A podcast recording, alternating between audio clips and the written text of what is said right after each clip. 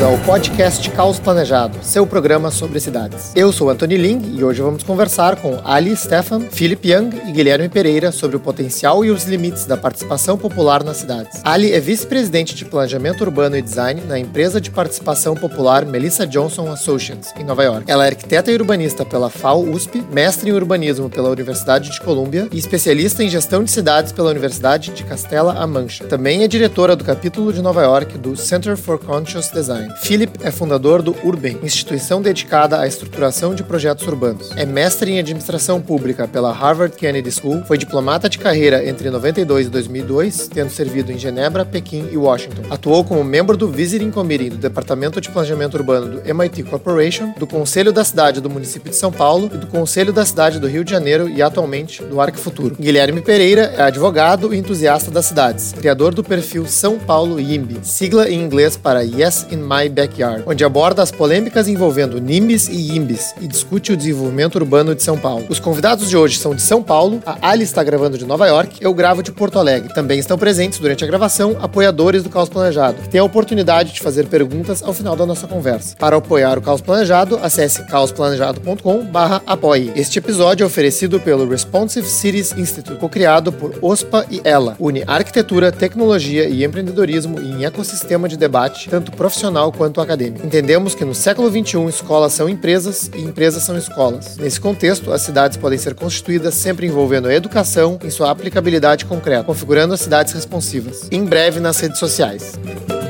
Ali, Felipe, Guilherme, muito obrigado por uh, fazerem parte desse painel para a gente falar sobre participação popular. Uh, a ideia é a gente discutir um pouco tanto como a gente pode potencializar e melhorar a participação popular, assim como eventualmente identificar alguns dos limites ou problemas, né, pelo menos atuais, que acontecem uh, né, com, com, cada vez mais vozes participando né, do desenvolvimento urbano de uma cidade.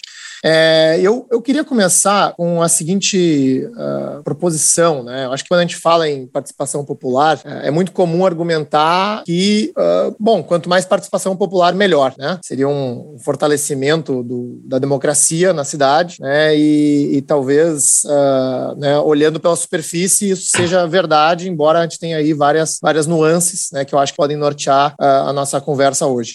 E então, eu queria começar perguntando para a Ali, né, uh, dando aí uh, segmento numa conversa rápida que a gente teve por, por e-mail antes dessa, desse painel. Uh, qual a sua opinião em relação a essa proposição? Né? Quanto mais participação, melhor? né? Provavelmente a resposta não seja sim ou não, mas eu queria te ouvir a respeito, a respeito disso. Então, eu acho que não necessariamente. Eu acho que depende muito do contexto e do tema que a gente está falando. Eu, recentemente, eu me deparei com um protesto aqui em Nova York, no Brooklyn, no qual qual um grupo comunitário estava argumentando que eles queriam participar da modificação da infraestrutura de gás da cidade. E eles chamaram o fato de eles não participarem como uma coisa racista. E isso me fez pensar muito, porque é uma infraestrutura tão intrínseca da cidade que eu não sei até que ponto uma, uma organização de comunidade poderia participar nesse sentido, entendeu? Era reparos, eram reparos na, na instalação de gás, entendeu? Isso me fez pensar muito, porque talvez esse tipo de infraestrutura não precise de uma uma participação popular tão ativa, mas ao mesmo tempo uma, uma, uma outra infraestrutura que tenha mais um contexto social e um tecido de utilização da população, sim, nesse sentido, acho que quanto mais participação, melhor. Por exemplo, a revitalização de um parque, revitalização de um centro cultural, de uma área pública, alguma coisa que tenha uma fruição pública mais estabelecida. É, acho que essa é a minha visão sobre uhum, uhum. o assunto. E uh, então, né, tentando, eu vou tentar bater uma bola rápida com cada um de vocês para trazer para um, a conversa e, e, seguir a partir daí. Né? Então, uh, o, o Philip né, também escreveu um, um texto uh, que foi publicado no Caos Planejado uh, alguns meses atrás, que ali pelo final você fala o seguinte, né, que a participação democrática não pode constituir uma força paralisante. Ao contrário, o auxílio das tecnologias, deve se tornar uma força propulsora da deliberação do futuro. Então, a pergunta é, é, a seguinte: é, o que, que, seria essa força paralisante, né? E, e que ideias a gente teria aí para mitigar isso, né? E para realmente usar a participação como, como algo positivo e propositivo para a cidade. Obrigado, Anthony. É, antes de mais nada, obrigado por, pelo convite para participar. Feliz de estar aqui com a, com a Ali, com, com o Guilherme também. Olha, uh, sobre essa questão, uh, Anthony, eu sempre gosto de lembrar que uh, você tem sempre um, no processo de urbanização um, um, uma falha de mercado e uma falha de governo. Essa falha dupla, ela está presente em todo o processo de urbanização, né? E, e, nesse contexto, eu gosto de lembrar que a participação pública ela sempre ajuda a mitigar essas falhas, tanto de mercado como de governo. No, nos dois casos, no mercado e no governo, os erros de eles são sempre é, ou em larga medida determinados por informação imperfeita, né? E a participação ela pode ser uma ferramenta muito importante para a correção ou para a mitigação dessas informações imperfeitas. No caso do mercado, o que, que acontece com a informação imperfeita? Você tem uma matriz de risco imperfeita, você tem produtos equivocados, você tem formação de preços distorcidos. Né? No caso de governos, você tem desenho equivocado de políticas. Né? Uh, você tem casos de priorização equivocada, uh, você tem casos de, de objetivos e projetos definidos de forma equivocada. Né?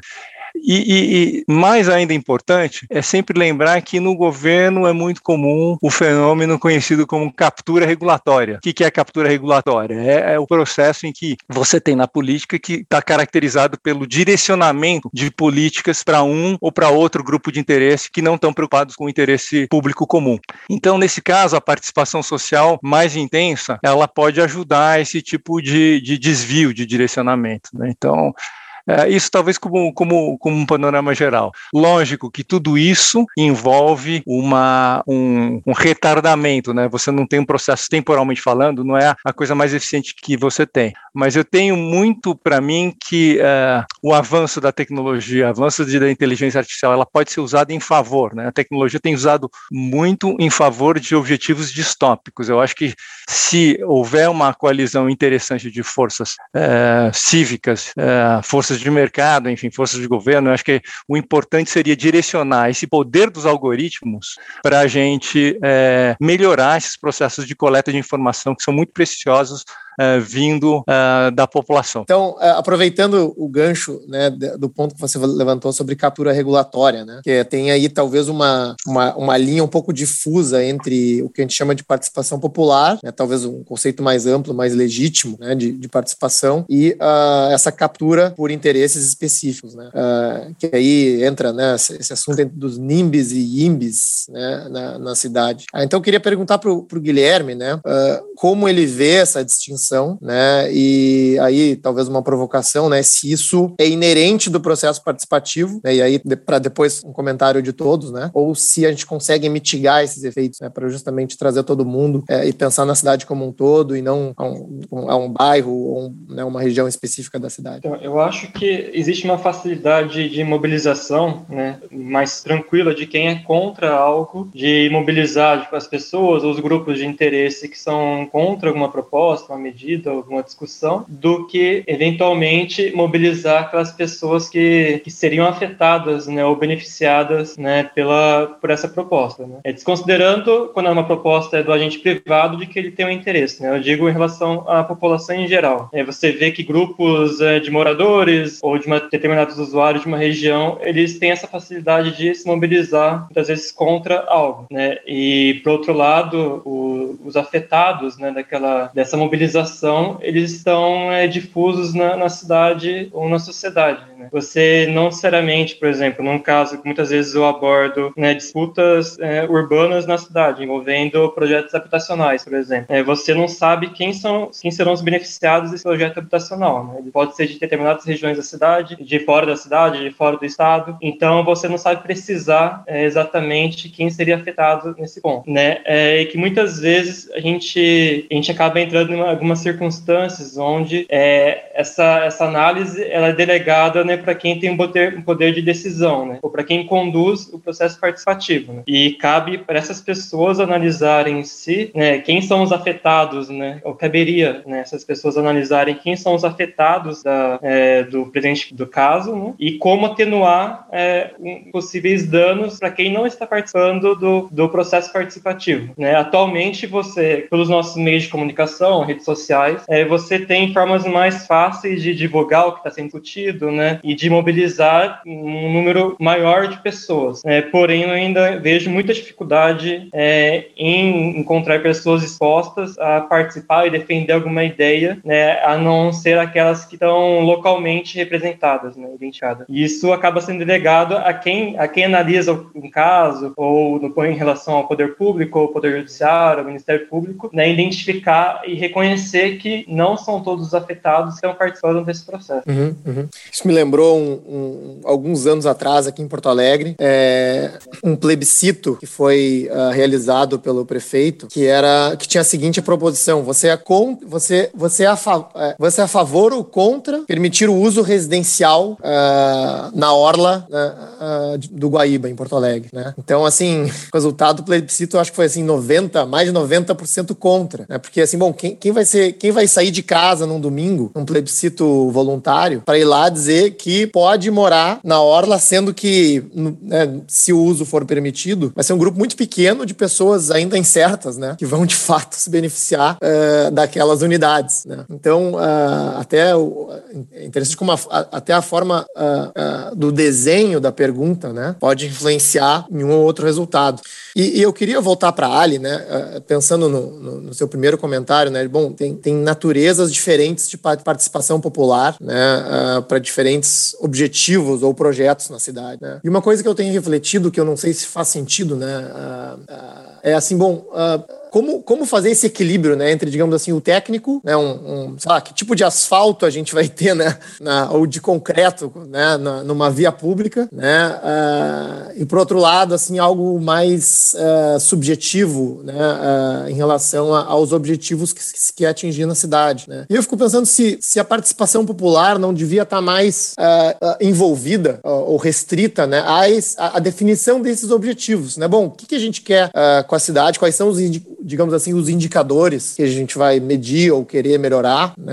Uh, e como atingi-los não necessariamente vão né, vão ter tanta participação popular. Vai ser mais, bom, agora que a gente já definiu o que a gente quer, né, uh, a gente vai ter um processo mais técnico para atingir esses resultados. Não sei se isso faz sentido para ti, Ali, ou se isso já, já foi discutido aí de alguma forma ou proposto por alguém. Então, é, eu queria antes, se você, se tudo bem, fazer só um comentário em relação ao plebiscito que você falou de Porto Alegre, que me lembrou muito um livro que eu li que chama Racionalidade e Poder, que ele fala justamente isso, que para manter relações relações de poder, às vezes a gente muda até as perguntas de pesquisas para que a resposta seja exatamente o que, o que as pessoas que têm poder é, querem. Mas enfim, só uma, um comentário pequeno. E agora voltando à sua pergunta, eu acho que depende muito do, do objeto também. Uh, traçar, eu acho que as metas, elas, uh, metas maiores, mais estratégicas, elas sempre se beneficiam de ter uma participação popular ativa, de ter um, uma inclusão de diversas vozes na tomada de decisão. E em relação a, a implementação, acho que depende muito do, do objeto, entende? Eu acho que depende, de novo, quem são os usuários finais e quem são os stakeholders que vão ser influenciados pelos impactos do projeto. É, eu acredito que projetos extremamente técnicos é muito difícil você manter uma participação popular ativa por causa de uma, mudança, uma dificuldade de linguística até, uma dificuldade de, de entendimento de quem não tem a linguagem técnica. E eu tenho um projeto que eu estou trabalhando atualmente que ele ilustra muito bem isso isso, que é um projeto que chama East Side Coastal Resilience, é um projeto de resiliência costal no, na, na costa de Manhattan, que o que acontece é o seguinte, esse projeto ele foi pensado por muitos anos e ele está propondo a, a, alteração de um parque muito grande na, no, na parte leste de Nova York. Só que o que acontece, como, como a população e o, o, o corpo técnico não dividem a mesma linguagem, a população acaba não entendendo o que está acontecendo. Então eles se acham excluídos justamente porque não uhum. tem essa divisão de linguagem. Então eu acredito assim, talvez eles não precisam faz, não precisem fazer parte da tomada de decisão de qual material usar para o mu muro de contenção ou onde colocar os muros de contenção, mas é importante ter uma, uma participação popular de divisão de linguagem, então de explicar o que está sendo feito, explicar exatamente uh, o que significa esse projeto, que tipo de mudanças vão acontecer. Então, é, vou, é, ilustrando um pouco mais, é, eu também sou parte de uma organização internacional internacional que chama uh, Associação de Participação Popular Internacional. E eles determinam diversos níveis de participação. Então, eu acho que quando os, é, desde o, informar a população uhum. até fazer um co-design. Então, acho que para coisas muito técnicas, você tem que informar a comunidade, você tem que garantir que eles entendam o que está acontecendo. Para, por exemplo, redesenho de um parque ou uh, redesenho de uma área pública ou alguma coisa que tenha uma função social mais uh, direta, aí você pode usar colaboração ou co-design ou coisas nesse, nesse sentido. Uhum. Então, acho que cada caso é um caso e acho que a gente tem que usar esse espectro de participação popular de acordo com, com a tecnicidade do projeto e também com os aspectos um, de utilização social. Não sei se eu fui não, clara. Perfeito. Foi, foi, foi sim. É interessante, né? Porque a gente fala participação popular, mas não necessariamente é sempre deliberativo, né? Pode ter outros formatos de participação. E aí, voltando para o ponto do Philip, né? Que falou em, em uso de tecnologias, um paralelo, assim, uh, totalmente não relacionado à cidade que eu fui pensando, né? É uh, em como software é desenvolvido hoje, né? Produtos de software, aplicativos, tudo mais. É, quem, uh, né? Os, os, gerentes de produto de todos esses aplicativos que a gente usa, eles ficam assim, diariamente monitorando como os usuários estão usando aquele produto, né? Aonde o produto está dando errado, né? As coisas de funil, de atratividade, coisas assim, né? Se está funcionando ou não, uh, pegando né, dados das reclamações uh, para uh, melhorar o produto. Né? E, de certa forma, é, o uso desses dados é uma participação, né? Tipo, vou colocar umas aspas aí na participação né, do, dos usuários para tornar aquele produto melhor, né? Usar essa informação para tornar, tornar aquele produto, melhor. E aí eu fiquei viajando aqui para ver assim, bom, até que ponto né, um, um gestor urbano né, poderia estar tá, uh, agindo de uma forma semelhante, né? E, e, aí eu não sei se, Felipe, se, se o que você estava propondo tem alguma coisa a ver com isso, né? Mas eu queria é. te ouvir também, assim, em relação ao uso de tecnologia. É bom, enfim, antes de mais nada, eu acho que eu vou muito na linha do que vocês estão conversando. É isso que você falou agora, Anthony, com relação a usar dados de usuário para melhorar um programa. Eu acho que se aplica universalmente a tudo, eu quero crer. É, eu acho que eu sou muito fã de imaginar que o conhecimento gerado de cima para baixo, né, das grandes teorias, uh, enfim, do pensamento acadêmico, ele tem que encontrar as fontes de, de, de informação e de conhecimento de baixo para cima, que são diferentes, são diferentes fontes, mas muito complementares. Eu acho que isso é, é fator, inclusive, de, pro, de metodologia científica hoje que precisa ser equacionada. Né? Eu acho que você tem um problema hoje na ciência da produção de conhecimento em silos, né? o método científico ele afunila cada vez mais, é, e não é uma crítica ao método científico, é necessário esse afunilamento, mas ao, ao mesmo tempo a, a produção interdisciplinar ou transdisciplinar ela é muito marginal né, na produção total do conhecimento. E isso se aplica na produção de, da, da, das ciências sociais, né, das políticas públicas. Então isso precisa ser é, é, de, alguma, de alguma forma superado. Né. Os exemplos que vocês estavam conversando, o caso do Brooklyn que a, que a Ali mencionou, me fez lembrar de um, de um caso muito interessante que foi é, é narrado num livro que é hoje clássico, né, do, do, do, Edward Souza, não sei se vocês lembram, In Search of Spatial Justice, né, Em Busca da Justiça Espacial. É um livro dos anos 90 em que o, o Edward Souza ele narra o caso é, do, de uma ação movida pelo Bus Riders Association. A, a associação é uma, uma, espécie de sindicato de usuários de ônibus uh, de Los Angeles, se não me engano. Não sei se é Los Angeles ou uma, uma outra cidade, mas aqui é de Los Angeles. É, é uma ação que esse sindicato moveu contra a autoridade dos transportes da cidade uh, acusando a autoridade de transporte de ter desenhado as novas linhas de ônibus favorecendo áreas que já eram fartamente beneficiadas por outras redes de transporte. Né? E esse foi um caso histórico, porque foi a primeira vez em que um, um caso levado por um sindicato contra a autoridade regulatória subiu ao Supremo né? e, e foi julgado em favor do sindicato, que condenou a agência a redirecionar uh, os investimentos dos próximos 10 anos uh, em favor de áreas menos favorecidas por redes de transporte. Né? É um caso interessantíssimo né, de você imaginar como o conhecimento uh, vivido, né, porque na verdade não é um conhecimento teórico nem nada, mas é o conhecimento da pele de um sindicato que vê a dificuldade dos seus usuários de terem acesso ao, aos meios de transporte, né, que faz com que uh, esse conhecimento seja levado a, a uma tese, não é, e que é, é que é judicializada. Então, talvez seja um exemplo de, do bottom-up, né, do conhecimento bottom-up. Uh, enfim, o, o, exemplo que eu queria dar, é, Anthony, estava pensando, tinha muito a ver com o problema da diacronicidade dos processos aprobatórios. Se você pega uma cidade como São Paulo, né, é, como é que a gente pode melhorar o processo é, de participação popular e como é que fazer com que esse processo uh, participativo ele não implique em uma ineficiência temporal, né? Uma coisa que eu acho que a gente pode pensar e deve, e deve pensar tem a ver com o fato de que todo processo de aprovação ele é diacrônico no sentido que é um, um uma agência depois da outra. Né? O sujeito vai falar com o bombeiro, depois ele vai falar com, sei lá, eu, enfim, a sequência de meio ambiente, uh, depois ele vai falar com patrimônio histórico e assim vai, vai e assim por diante. Uh, isso tem implica numa incerteza aprobatória enorme, né? Sem falar na, na questão temporal. Quando o mercado olha para para isso, né? Quando vai fazer um retrofit, por exemplo, ou vai fazer uma, uma, uma construção nova e ele olha para todas essas sensibilidades e não consegue medir o tempo que vai acontecer, em que esse processo vai acontecer, ele precifica, precifica para mais.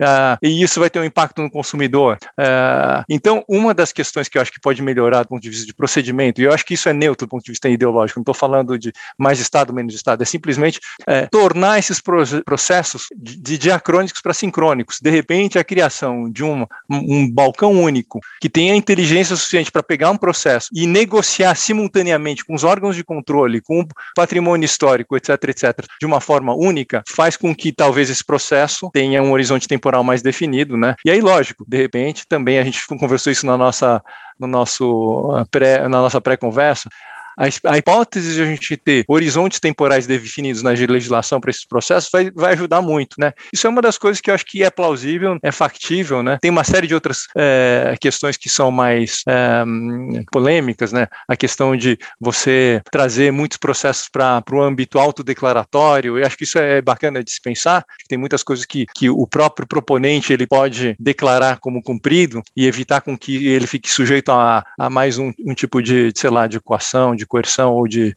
eh, enfim, de chantagem fiscalizatória, esse tipo de coisa.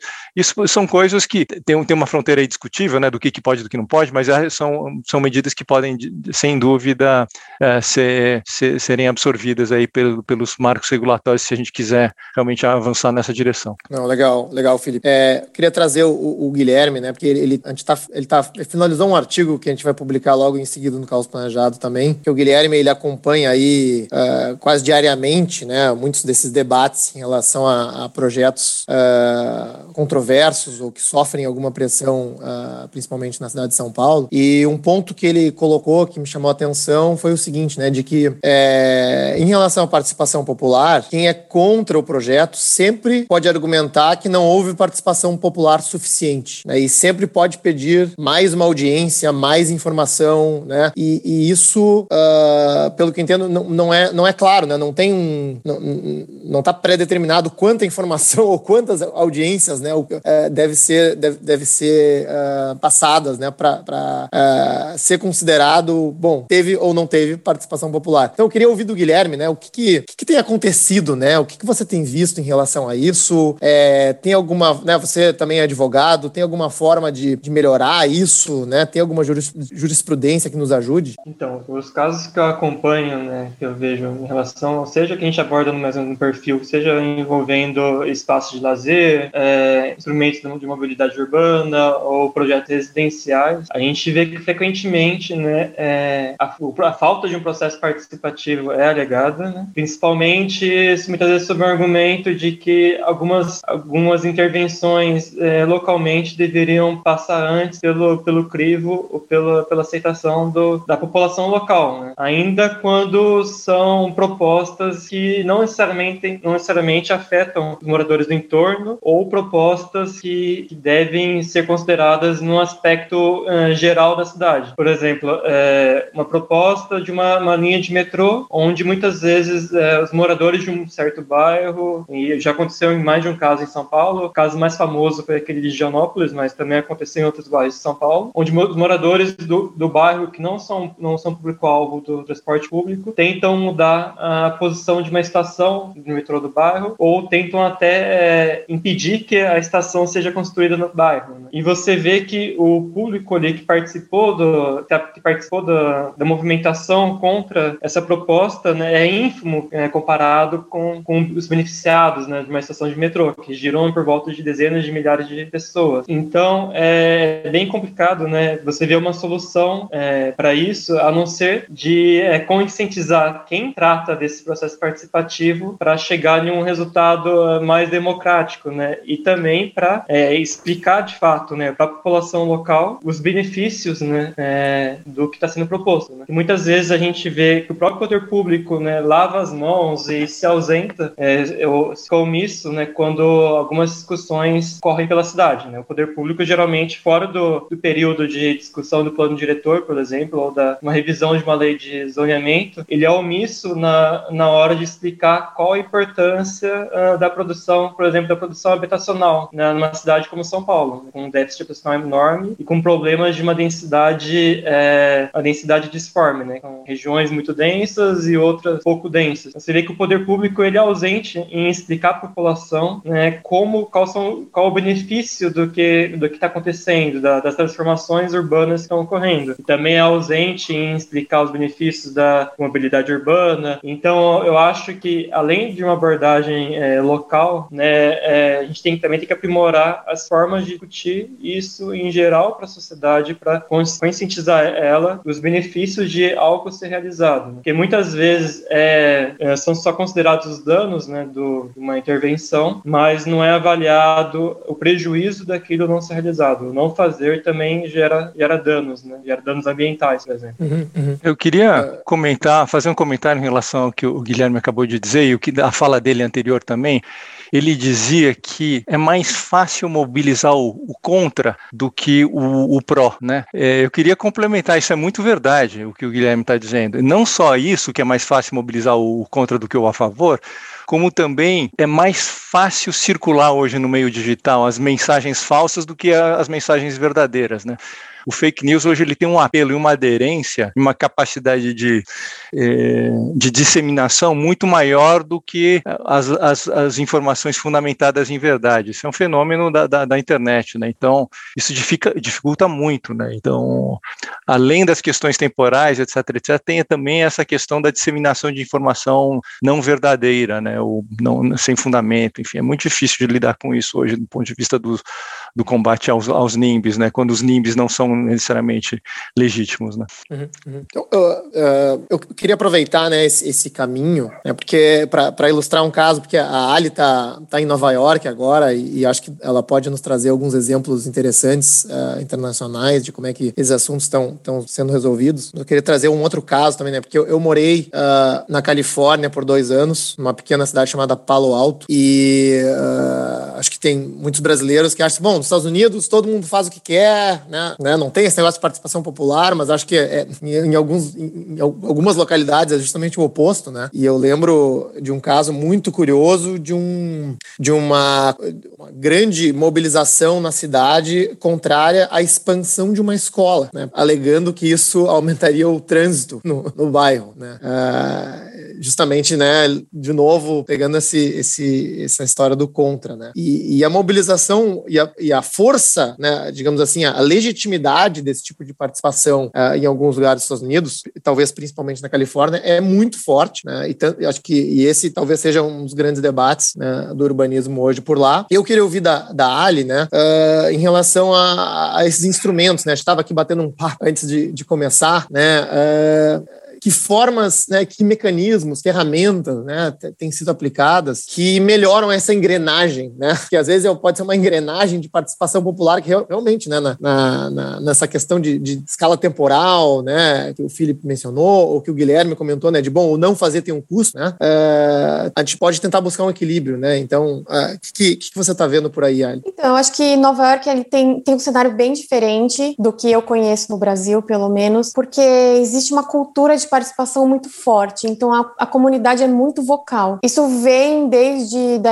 da época da, uh, da Jane Jacobs, que foi uma, uma grande força dentro da política de participação aqui em Nova York e, e continue, continuou desde então. Então, uh, acho que o, o governo nova-iorquino ele absorveu essa, essa necessidade de participação popular e incluiu isso nos processos legais. Então, por exemplo, é, projetos de grande porte aqui em Nova York, ou projetos que, é, que necessitem de uma alteração de legislação de zoneamento, eles passam por um processo de, de participação popular muito grande, entendeu? Por exemplo, eles têm que fazer várias audiências públicas, têm que fazer vários processos de consulta à população e, geralmente, por conta de medo de mídia negativa, os desenvolvedores imobiliários eles fazem mais do que é necessário. Então, não apenas eles fazem as audiências públicas, que é previsto legal, mas eles, eles também contratam consultores. Eu sou uma, uma das consultoras que fazem isso, inclusive, para fazer esse processo de participação. Então, para ir além da audiência pública, que é tida como uma coisa que não ouve todas as vozes, que ouve geralmente as vozes dos que são contrários, como o Guilherme e o Felipe estavam falando,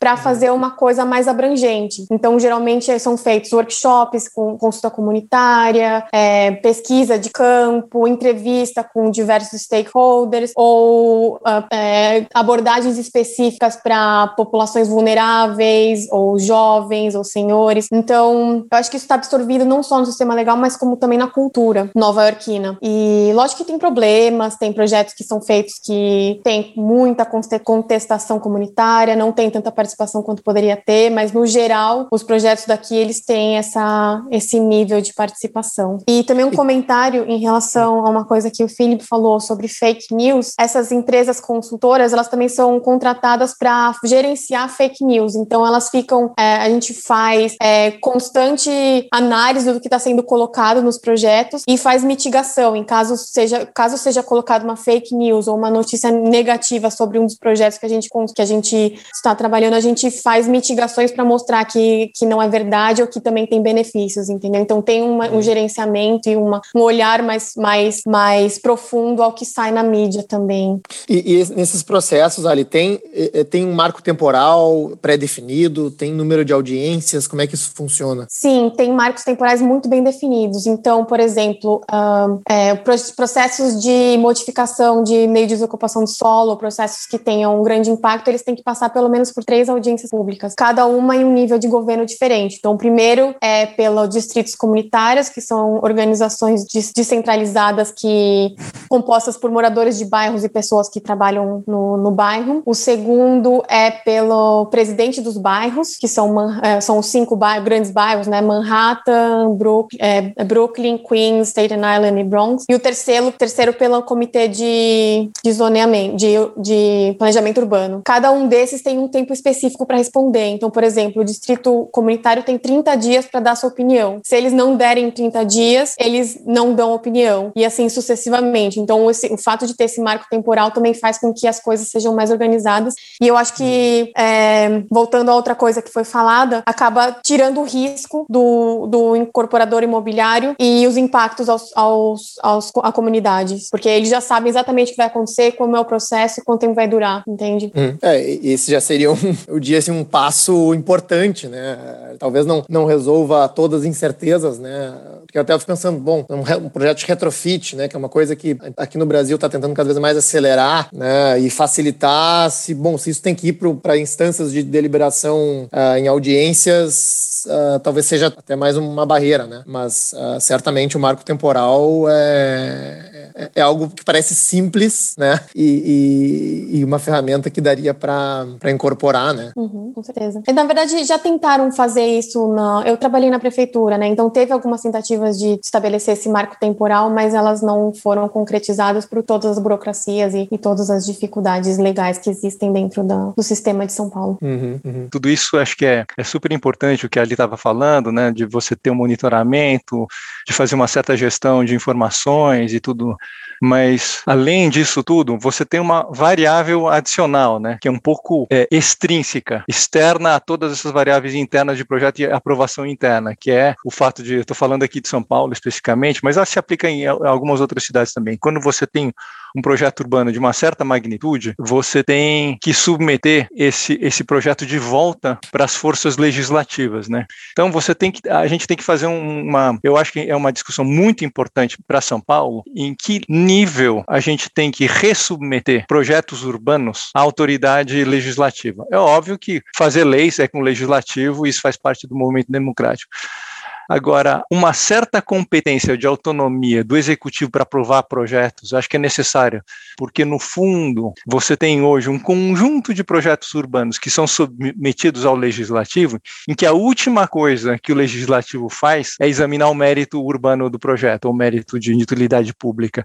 O mérito acaba sendo de natureza político-partidária. É? Então, o que está em jogo são as coalizões de partidos para eleger o próximo prefeito ou para formar as alianças necessárias necessários para a eleição do, do, próximo governador. Então, tudo isso é imbrica desnecessariamente a lógica político-partidária com a lógica do mérito do, do, do, do projeto, que acaba indo para a última das prioridades é, pra, como critério de exame da validade do projeto. Então, é, no caso muito concreto aqui de São Paulo, se você pega a legislação do PIU, que são o, o procedimento de intervenção urbana, que é um procedimento né, de análise parecido com esse que a Ali descreveu, né, os marcos temporais, tem tudo ali mais ou menos parecido com o que Nova York tem, e São Paulo conquistou isso 40 anos depois de Nova York. Bom, a gente tem esse marco, mas na medida em que você aprove, vai sequenciando esses projetos, você de repente tem que voltar tudo para o legislativo para aprovar de novo. Então, será que é isso mesmo que a gente quer? Será que precisa disso, dessa ressubmissão? Será que o governo, o executivo já eleito pelo povo, ele já não tem legitimidade suficiente e empoderado para julgar com seu corpo técnico não é pequeno, coisa que até o legislativo não tem, né? O, o corpo especializado de, de, de, análise, ele é muito mais robusto no, no executivo do que no legislativo por razões óbvias. Né? Então, Será que não é o caso de atribuir um pouco mais de autonomia ao executivo para que ele possa estar tá isento dessas, dessas forças muito conjunturais e, é, e corporativistas do, do, universo político partidário para julgar o que é melhor para a cidade? Eu acho que sim, eu acho que é uma das coisas que a gente precisa colocar na pauta de forma muito urgente para lidar com o fenômeno do, do INB e NIMB uh, em relação a, enfim, a tornar esses processos mais eficientes. Né? Só fazendo Essa uma é uma... Pode, pode falar, Guilherme. É, também é um caso que eu tenho visto é, seria um caso difícil dentro da nossa, nossa divisão federativa no Brasil, das competências, hum, é, da divisão de competência constitucional entre os, entre os entes no Brasil. Mas é uma discussão muito presente no, nos Estados Unidos, em outros países, em relação a você é, tirar um pouco da as, poder decisório, né, o poder regulamentar de, de grupos locais, como Câmara de Vereadores, até assembleias estaduais, né, e deixar algumas decisões para entes maiores, justamente não para evitar esse processo, processo participativo popular, mas para você deixar o processo participativo é, menos influenciado por certos grupos organizados. Né? E isso é muito presente nos Estados Unidos, onde há uma, uma certa divisão que os estados possuem algum poder sobre zoneamento, sobre uns certos aspectos pequenos, mas possuem. E isso é muito defendido por grupos de WIMBs americanos para afastar né, a oposição local.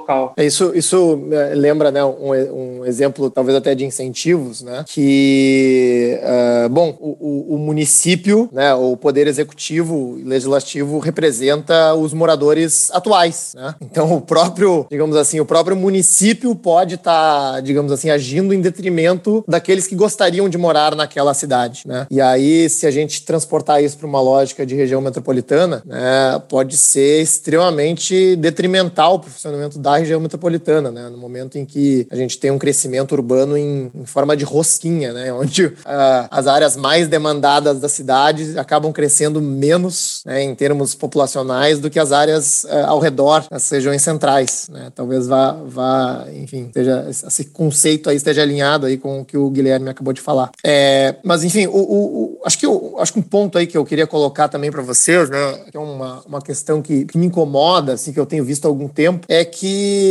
em, em várias revisões de planos diretores de, de assim, partidos e né, matizes ideológicas totalmente diferentes, né, uh, tem tentado adotar esse discurso da participação popular, mas quase como um, como um checklist, assim, fizemos audiências, uh, recebemos não sei quantas mil uh, sugestões, né? Ouvimos tantas pessoas, meios físicos, digitais, como se fosse, como se assim a extensão da participação popular fosse uh, legitimar, né, o processo. Mas assim, da forma que eu vejo, né, bom, se, se já tem um projeto, né, uma ideia pré-definida e aí faz esse monte de audiência e nada muda, né, ou não se dá nenhuma justificativa de por que não mudou, né, ou, ou né, essa questão da vocês estavam falando aí da, da informação e transparência, né? Uh, fica uma coisa burocrática, né? Uh, como é que a gente muda isso, né? Isso, isso me incomoda tremendamente, não sei. Uh, quem de vocês poderia comentar a respeito? Então, eu, o que você falou me lembrou muito um artigo da Sheryl Arnstein, que chama A Escada da Participação Popular, que ela fala que justamente isso, que a participação popular muitas vezes ela acontece só para falar que aconteceu. Ela fala de uma participação estatística, que você só fala, falei com X pessoas e consegui fazer a participação popular, mas que a verdadeira participação popular não é isso, entendeu? É, na minha experiência, na minha opinião, você consegue tirar esse caráter estatístico a partir do momento que você não apenas ouve, mas você também faz um ciclo de participação. Então você ouve e você dá o feedback do que foi incorporado ou não foi incorporado e o porquê, entende? Então. Perfeito. É, acho que essa, essa é a minha visão, sabe? É uma, é uma, é uma inclusão uhum. de vozes, não necessariamente que você vai aceitar tudo, mas que você vai ouvir. É, é, é eu, eu, eu, tenho, eu tenho essa impressão, sabe? Porque uh, essa a, a, sensação de ser ouvido, né? Às vezes uh, importa talvez mais do que mudar o próprio projeto, né? Uhum. É, me vieram duas, duas, duas, duas imagens, enfim, um pouco contraditórias até entre si, mas uma delas tem a ver com que normalmente os processos de participação eles estão limitados ao processo de consulta, né? Você faz o projeto depois você consulta, né? E aí você está, na verdade, atrelado a um processo formal, burocrático de consulta. Aí você tem as estatísticas, pô, 500 pessoas foram, teve cinco sessões, etc. Todo mundo foi ouvido, etc, etc. Bom, é, a primeira coisa que me, me vem é que, na verdade, mais do que a consulta, para mim é muito importante você engajar as comunidades afetadas, etc, etc, no processo de concepção, né? É, então, às vezes, as, as empresas de, de uhum. infraestrutura, às vezes, têm esse diagnóstico sócio-territorial. O diagnóstico é feito com as pessoas de lá, as pessoas vão lá e olham o que, quais as variáveis que estão em jogo, etc, etc, mas não engajam efetivamente comunidades, a inteligência do conhecimento local para formular. Então, isso é uma dimensão que acho que é importante. A captura de informação na, na, no momento da concepção do projeto, não só na consulta ex post. Ex ante é interessante mobilizar.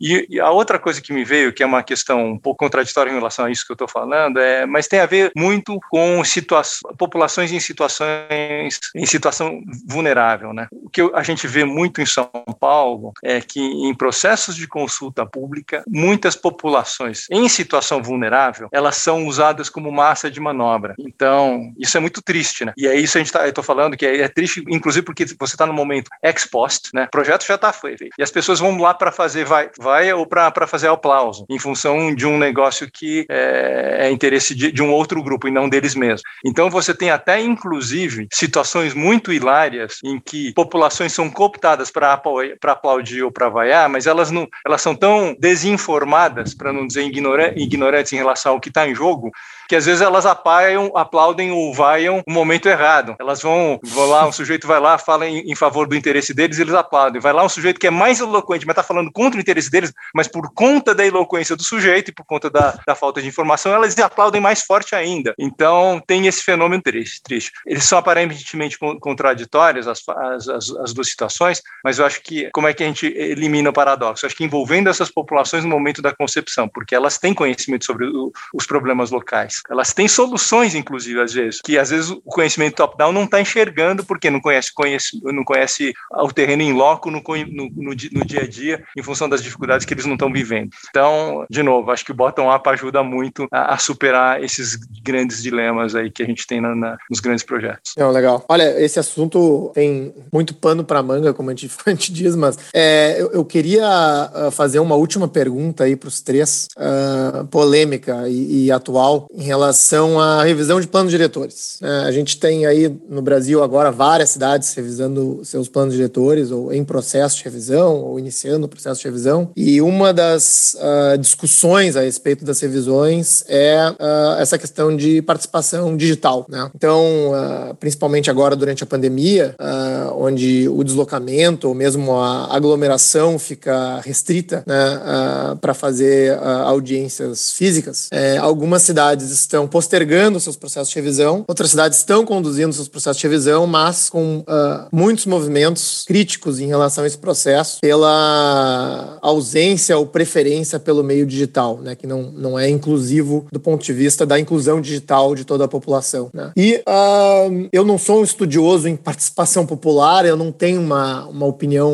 Uh, né, muito uh, forte em relação a, a, isso. E eu queria ouvir vocês, né, o que, que, vocês acham em relação a isso, né? Uh, assim, eu, eu, conversei com algumas pessoas e, bom, talvez um lado seja que se tivesse físico, talvez o resultado final não fosse tão diferente, porque os inputs, em termos de pontos, né, de informação adicionais, são marginais, mas ao mesmo tempo tem um caráter simbólico, né, e de realmente ter um espaço uh, físico, né, que é o espaço, inclusive, da cidade, para uh, ouvir todos, né? Uh, então, assim, são, são opiniões diferentes, assim, é, para mim não, não, fica muito claro. Eu queria só ouvir os três, né, para ver se tem alguma opinião que possa me trazer luz em relação a isso. posso falar um pouco da minha experiência aqui em Nova York, porque uh, o Covid e o fato de que nenhuma das estratégias de participação populares puderam acontecer em pessoa trouxeram um grande desafio para gente, para quem trabalha com a área de participação popular, é, principalmente por causa de, da quantidade de pessoas sem acesso à internet e o fato de que eles não participaram participariam. Então, eu, eu acho que é importante você ter sempre uma estratégia híbrida, mesmo que seja para revisão de planos diretores, que são assuntos mais complexos e mais detalhados do que uma participação popular para mudar um prédio, um parque, etc.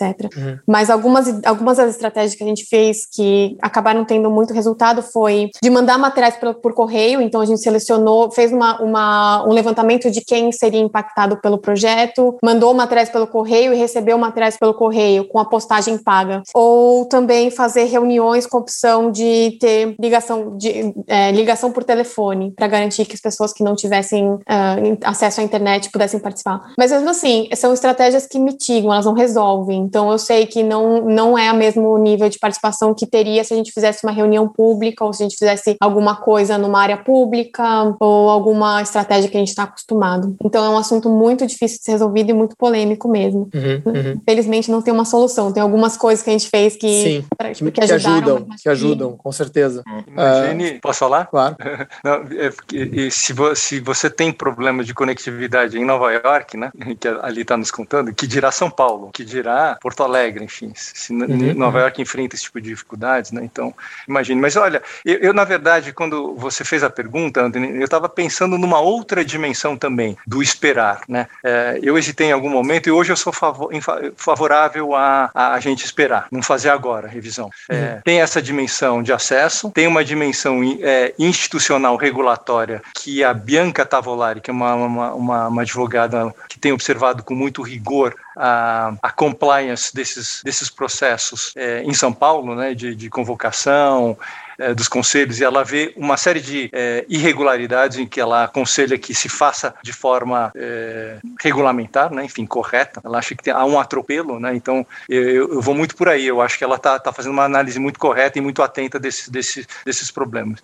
Mas o mais importante, Anthony, eu acho que a pandemia ela abriu uma série de incertezas com relação ao futuro da demanda de produtos imobiliários. Então eu acho que, por exemplo, por mais que a gente volte ao normal, o normal nunca mais vai ser a, vi a vida de escritório nunca vai mais ser igual ao que foi no período pré-pandemia. A demanda sobre lajes corporativas eu acho que nunca vai mais ser igual. Ela vai voltar, mas não vai ser igual, né? Uh, a demanda uhum. sobre residência uh, em, em centros, em polos de emprego, ela pode também mudar, e eu não sei quanto, e como é que vai ser a formação de preço, e como é que o regulatório pode induzir ou não é, um equilíbrio de mercado né, desejável uhum. com, com, com, mitigação de externalidades. Não é? é tudo isso é, demanda uma sedimentação de forças e de variáveis que ela não aconteceu ainda não é? com clareza. Então, eu acho que a gente pode se beneficiar de um tempo adicional de espera, inclusive para fazer a revisão do plano diretor e depois do zoneamento, à luz dessas novas conformações socioterritoriais espaciais que vão,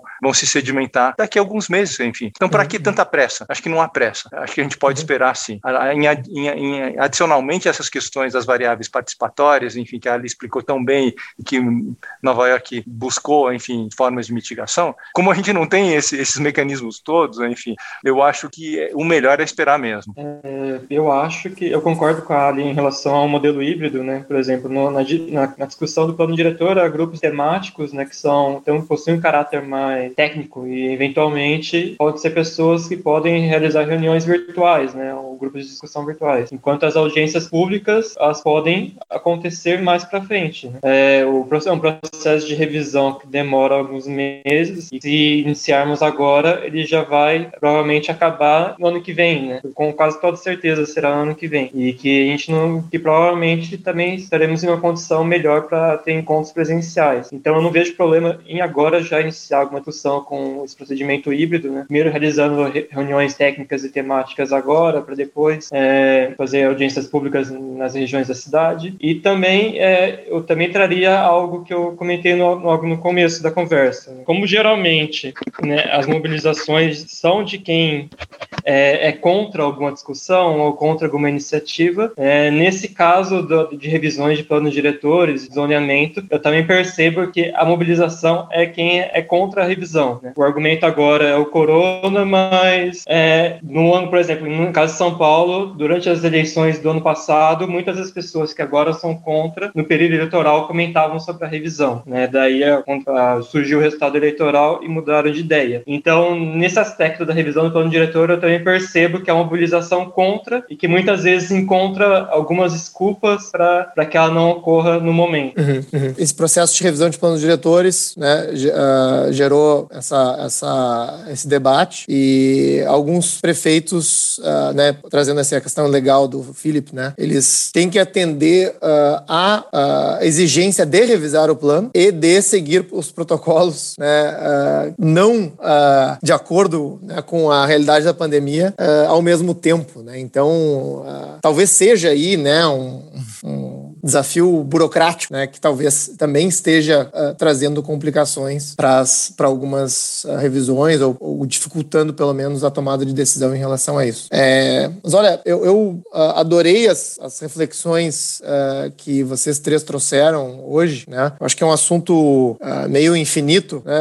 Assim, quanto, quanto mais eu, eu investigo esse, essa temática da participação popular, eu vejo assim as nuances, né? Tanto em relação ao termo como a possíveis soluções soluções, né? Então, uh, gostei muito, né? E, e, espero que vocês tenham gostado também. E passo a palavra de volta para vocês para as uh, considerações finais, já que a gente está chegando aí ao, ao, final do nosso tempo. Uh, Ali, se quiser começar novamente. Eu queria agradecer, acho que foi uma discussão muito boa. aprendi muito também com o que todos falaram e é isso. acho que só também é, levantar o fato de que minha experiência é aqui em Nova York, eu sei que é uma, uma realidade muito diferente, é uma cultura diferente, mas eu acho que a gente tem muito a trocar. Brasil, Estados Unidos, Nova York, São Paulo, tem muito a trocar e tem muito que aprender um com o outro. Então, eu sempre fico muito agradecida de participar desse tipo de discussão. Felipe, o Guilherme, tenha vontade. Vou eu, vou eu, na ordem, manter a ordem sempre, então? Então, vamos lá. Olha, eu queria dizer que acho que tem uma. Bom, em primeiro lugar, Antônio, obrigado. Para mim, uma, uma alegria estar aqui. Parabéns para você pelo podcast, pelo, pelo site, que acho que é uma maravilha a gente trazer diferentes perfis e, e discutir esses temas de forma tão viva como você tem feito. E é, eu acho muito curioso aqui. Acho que o ambiente no Brasil é, é sempre um pouco de fragmentação. Eu não vejo as pessoas é, chamando as vozes diferentes para discutir nas nossas diferentes plataformas. Eu acho que você tem esse grande mérito de chamar pessoas diferentes, com cortes diferentes, para, apesar de você ter um, um, olhar muito específico, que eu sei qual é, enfim, mas você busca trazer o contraponto. Eu, observando um pouco a, a tua trajetória desde o tempo que a gente se conheceu, eu acho que você ampliou muito o espectro da, da, da, do teu, do teu, da tua reflexão, isso é bacana de ver e eu te parabenizo por isso. Outra coisa com relação ao tempo, o tema específico de hoje, é, eu queria dizer que, é, além de todas as questões substantivas, né, com relação ao objeto urbanização, em relação ao objeto imobiliário, enfim, que, que a participação popular é, mira, eu acho que a participação popular hoje tem um negócio anterior, tem, um, tem uma prioridade anterior que é, é a gente catalisar é, as discussões dentro de um contexto que é de absoluta obscuridade política que a gente vive hoje, né? em todos os níveis. Não estou falando só do, do, do, do, da esfera enfim, federal, que está muito mais em voga hoje, tem as, as, grandes questões que estão acontecendo ali, mas acho que em todos os níveis da política você tem um, um nível de obscurantização do, da, das questões que estão sendo negociadas, que estão sendo tramitadas. Então, antes de mais nada, é isso. Acho que a participação pública vai nos ajudar a sair desse limbo é, de escuridão em que a gente se encontra. Então, é muito importante que a tecnologia seja aplicada, a inteligência artificial seja aplicada para esses fins mais, mais, mais, digamos, iluminados, né, de coleta de informação, de coleta de percepção, e para que a gente caminhe para, enfim, políticas melhores. Obrigado mais uma vez. Legal, eu agradeço, Felipe. Obrigado pelo convite, Antônio, também pela conversa com o Felipe, com a Ali. Foi muito muito proveitoso interessante. É, sobre o que eu tenho que falar é que é, acho que não é questão né, de, de ter contra a participação popular ou desqualificar a participação popular, né, mas sim de sempre trazer a necessidade dela é, ser amadurecida e de a visão ser um pouco mais ampla. Né? É, não incluir a participação popular seria tão ruim quanto os nossos problemas atuais. É super necessário e faz parte da democracia você ouvir o outro lado e também entender quem é contra alguma iniciativa, né? A população também tem que participar. Então, acho que a maior, a maior importância dessa discussão é, no, do meu aspecto, da minha, na minha visão, é você é, considerar também quem não participa, né, da, da participação popular, quem não tem o mesmo acesso à informação e muitas vezes é igualmente ou tão afetado quanto aqueles que estão se posicionando contra, né? Então, é um pouco uma, uma um clamor, eu acho, a quem, a quem nos ouve e, e tem um poder decisório, né, ou um poder de conduzir essa participação a ter uma, uma visão mais ampla né, sobre os lados que estão, estão dispostos. É isso, obrigado. Ah, excelente, agradeço aos três e, enfim, queria continuar conversando, mas sei que o tempo é escasso. Então, muito obrigado mais uma vez e espero que a gente consiga manter essa conexão viva. Valeu. Valeu, obrigado, Anthony. Obrigada. Nesse episódio, conversamos com Ali Stefan, Felipe Young e Guilherme Pereira. Na descrição desse episódio, você encontra o link para as referências citadas ao longo da conversa. E se você gostou desse conteúdo e é um amante de cidades, seja apoiador do Caos Planejado. Visite caosplanejado.com para conferir centenas de artigos e todo o conteúdo que produzimos e faça uma doação para apoiar o nosso trabalho, para nos ajudar a levar essa conversa a um número cada vez maior de pessoas. Com doações a partir de 25 reais por mês, você participa ao vivo das gravações do podcast, tem acesso ao nosso grupo exclusivo no WhatsApp, a nossa biblioteca biblioteca virtual com centenas de artigos e muitas outras vantagens. A nossa edição de som é feita pelo Cristiano Botafogo. Obrigado por ouvir o podcast Caos Planejado e espero vocês no próximo episódio. Este episódio é oferecido pelo Responsive Cities Institute, co-criado por OSPA e ela. Une arquitetura, tecnologia e empreendedorismo em ecossistema de debate, tanto profissional quanto acadêmico. Entendemos que no século XXI escolas são empresas e empresas são escolas. Nesse contexto, as cidades podem ser constituídas sempre envolvendo a educação em sua aplicabilidade concreta, configurando as cidades responsivas em breve nas redes sociais.